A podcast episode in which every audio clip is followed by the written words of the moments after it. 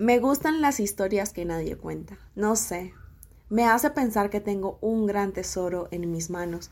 Me hace sentir especial y única en mi propia especie. Pues esta es una de las historias que nadie cuenta. Bueno, de esas que no son lo suficientemente visibles y que, por algún motivo, aunque tienen registro, pasan desapercibido. ¿Alguna vez te has sentido así? Que tienes grandes historias para contar que te han pasado cosas supremamente increíbles, pero ¿crees que nadie lo nota? Te entiendo. Soy de esas personas que tienen un universo muy grande en su cabeza y que le suceden cosas extraordinarias en medio del ordinario y cree que nadie lo nota. Créeme, es la hora y aún creo que nadie nota este podcast. Pero ¿sabes algo? Hay alguien que sí lo nota y lo nota todo el tiempo. No importa si los que están a tu alrededor no se dan cuenta. Dios siempre se da cuenta. Él nota cuando escribo y dejo de escribir. Él nota cuando pienso y dejo de pensar. Él nota cuando sueño y dejo de soñar.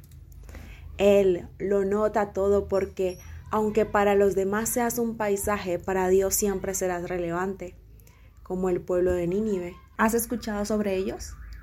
Si eres de los que nació envuelto en una religión que cree en Dios, creo que la debes conocer. Pero si no, permíteme contarte un poquito. Nínive era un pueblo que estaba destinado a ser destruido por su gran maldad, pero Dios le quiso dar una última oportunidad para cambiar el rumbo de su destino. La historia se encuentra en Jonás 3. Cuenta que Dios volvió a hablarle a Jonás y le dio la orden de ir a Nínive para anunciarles el mensaje que él había mandado. Y esta vez Jonás fue.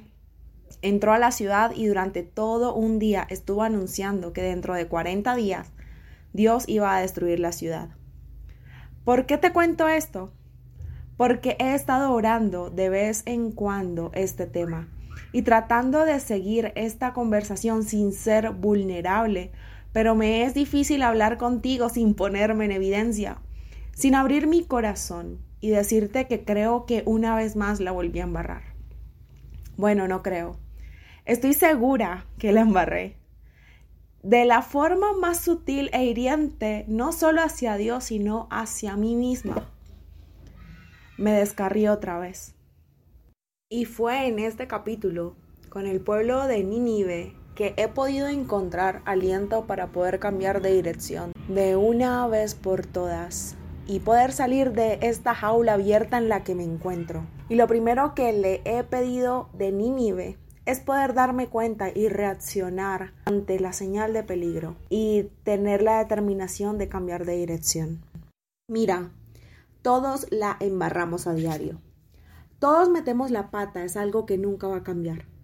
No importa qué tan lejos o cerca estés de Dios, siempre vamos a estar expuestos a eso. Creo que hace parte del ser humano, errar es de humanos. Jeremías 8:4 dice que cuando alguien se equivoca, se corrige. Cuando alguien pierde el camino, vuelve a buscarlo. Y con esto, quiero que me prestes atención a lo que te voy a decir. No está mal errar. No está mal embarrarla, no está mal meter la pata, no está mal equivocarse. Vivimos en un ideal de perfección que en vez de ayudarnos a ser mejor nos hunde más. Y no quiero hacer una invitación a pecar, claro que no. A lo que te quiero invitar es a que no te quedes ahí, porque es como estar en una jaula con la puerta abierta y la llave en tus manos. No importa qué tan lejos o tan cerca estés de Dios. No importa la profundidad de la metida de pata, no importa qué tan terrible fue la equivocación, no importa qué tan lejos te hayas perdido del camino, puedes cambiar de dirección hoy. Dentro de 40 días Dios iba a destruir a la ciudad. Entonces toda la gente de Nínive dejó de hacer lo malo y decidió obedecer a Dios. Nínive no actuó 10 días después, ni cambió al día 39 ni al último minuto, cambió de dirección al día siguiente porque recuerda que Jonás duró un día entero anunciando esta sentencia. Y Nínive era un pueblo que estaba lo suficientemente lejos de Dios como para morir. Y apenas se le presentó la oportunidad de cambiar, no lo pensó, se lanzó de una vez. Lo sé. Cuando se está mucho tiempo en la jaula del error, de la metida de pata, puedes pensar que ya no hay forma de salir, que te toca vivir así. Hasta puedes llegar a pensar que no hay nada mejor afuera, pero es una mentira. No tienes nada que perder. Al cambiar de dirección tienes un futuro mejor, tenlo por seguro. Todo es mejor que estar dentro de una jaula con la puerta abierta. Lo segundo que le pedí a Dios que quería tener de Nínive era no quedarme con la decisión de cambiar de dirección, sino que mi día a día sea coherente con ello. Esta semana escuchando a Dante en una de sus reflexiones de antes de terminar el día y comenzar la noche, explicaba qué era lo que sucedía en nuestra cabeza cuando tomamos decisiones. Y decía que nosotros tendemos a generar patrones específicos en nuestra actividad cerebral que nos lleva a analizar opciones de nuestro futuro en base a experiencias pasadas, haciéndonos creer que las decisiones que tomamos siguiendo ese patrón a la que estamos acostumbrados van a ser las mejores porque hacen parte del universo que conocemos.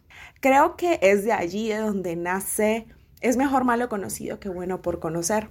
Pero el decidir cambiar de dirección es también cambiar el patrón, hacer todo lo contrario a lo que veníamos haciendo y es algo que a muchos se nos olvida. Muchos tendemos a salir de la jaula extrañando lo que hay en ella, como sucedió con la esposa de Lot que habiendo tenido la oportunidad de salir de Sodoma, sin mirar atrás, dio la vuelta y se convirtió en una estatua de sal. A mí me pasa un montón. Le tengo tanto miedo al cambio de dirección que me suele demorar mucho en dar un giro de 180 grados de sopetón. Recuerdo cuando Dios empezó a trabajar conmigo y mi reconstrucción corporal. Él me decía una y otra vez que el cuerpo que tenía en mi pasado no estaba alineado a mi actualidad que a mis 24 años en ese entonces, hace un año, el cuerpo no se me veía bien. Logré salir de esa jaula, pero de vez en cuando la extrañaba, porque me había acostumbrado a ella. Había vivido ahí por casi siete años, que aunque había logrado salir, mi cabeza seguía ahí dentro. Y te soy sincera, una vida miserable es vivir en una jaula con la puerta abierta pero es aún más miserable haber salido de ella y querer volver a estar dentro. Sé que cada proceso es distinto. Algunos son inmediatos, otros son paso a paso. Unos demoran horas, otros días, otros meses, otros años, pero la mayoría de las decisiones dependen de ti. De qué tan decidido estás. Y quiero regalarte Isaías 43, 18 no recuerdes ni pienses más en las cosas del pasado porque Dios va a hacer algo nuevo. Y mi mayor deseo es que tengamos ese mismo deseo desesperado de ser coherente con nuestro cambio de dirección, que al igual que Nínive, no solo se quede en un deseo. Lo tercero que le pedí a Dios, que quería tener de Nínive, era tener la capacidad de transformar mi entorno y a los que me rodean con mi propia transformación con mi propio cambio de dirección. Este es mi más grande deseo, más que cualquier cosa en la vida. Es lo que más le pido a Dios, que mis acciones sean tan coherentes con mi cambio de dirección que no solo me haga disfrutar mi propia vida, sino que también contagie a los demás. Les haga tener ese mismo coraje, que con solo mirar me digan, ella tiene algo distinto, algo pasó, y quiero eso. Muchas veces les he contado la historia de la reputación de mi adolescencia ante mi familia y lo poco que creían en mí al momento de pensar en un futuro prometedor. Recuerdo que muchas veces les decía que había cambiado, pero no me creían. Fueron años de trabajo para que creyeran que era una buena estudiante, hija, ser humano, alguien prometedor. Y ninguna de mis palabras de he cambiado, estoy cambiando, valían tanto como el fruto que crecía a medida que simplemente lo hacía. Y me impresiona un montón la parte de este capítulo que dice que toda la gente de Nínive dejó de hacer lo malo y decidió obedecer a Dios desde el más rico hasta el más pobre. Y no solo esto, este cambio dio un fruto tan tremendo que el rey se enteró y esto también hizo que él cambiara de dirección, que el rey cambiara de dirección y Dios decidió no acabar con ellos. Con esto solo quiero decirte lo siguiente, Y es que no te afanes por defenderte cuando la gente no te crea que estás cambiando.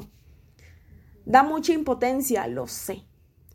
Pero tu mayor defensa es lo que haces día a día y cada paso que estás dando en dirección contraria. Dicen que las acciones hablan más que las palabras. Todos tenemos derecho a tener una segunda oportunidad, pero esta oportunidad se va haciendo tangible a medida que vas cambiando, no antes. Así que, de la misma manera en la que puedes identificar un árbol por su fruto, también puedes identificar a la gente por sus acciones. Así que si quieres cambiar, hazlo de una vez por todas. Si estás en proceso de cambio, demuéstralo, demuéstralo muchísimo. Y si aún no creen que estás cambiando, sigue perseverando. Recuerda que las acciones hablan más que las palabras y por tus frutos es que te van a conocer. Por tus buenas acciones es que te van a conocer y se va a hacer evidente en tu vida. Y pues nada, si llegaste al final de este episodio, te doy muchísimas gracias. Gracias por llegar a el final. Te mando un beso, te mando un abrazo y no olvides compartir esto con todos tus amigos, con todas las personas que quieres y con todas las personas que tampoco quieres, con todo el mundo. te mando un beso, te mando un abrazo y nos vemos pronto.